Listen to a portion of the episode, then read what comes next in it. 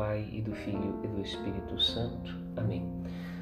A liturgia do dia de hoje nos convida a meditar na primeira leitura como nós devemos aprender a suportar uns aos outros com paciência, no amor, dentro da vida da comunidade cristã. A pergunta que nos acompanha é a seguinte: a pergunta do Salmo: Quem subirá até o monte do Senhor? Quem ficará em sua santa habitação? De fato, nós não sabemos quem tem um coração puro e inocente para permanecer na casa de Deus. E de fato também esta não é nossa responsabilidade, porque o juiz é Deus, ele é quem enxerga o coração. O que cabe a nós neste caminho que estamos fazendo neste mundo, na comunidade cristã, é que nós nos preocupemos de, enquanto estamos a caminho do encontro com Deus, resolver nossas pendências com os nossos adversários.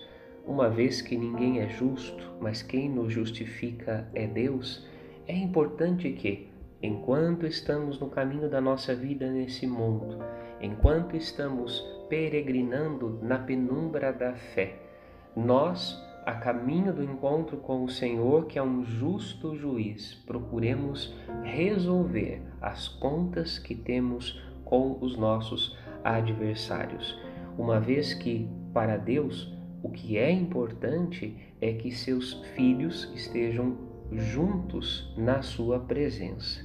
Não cabe a nós julgar o coração. O julgamento do coração pertence ao Senhor. Diante da palavra do Evangelho, a primeira leitura se esclarece.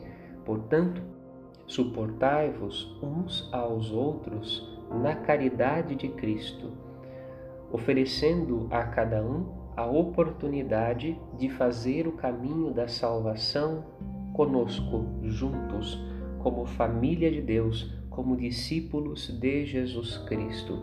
Chegará o momento em que o Senhor vai julgar o coração e a vida de cada um, as obras que realizaram.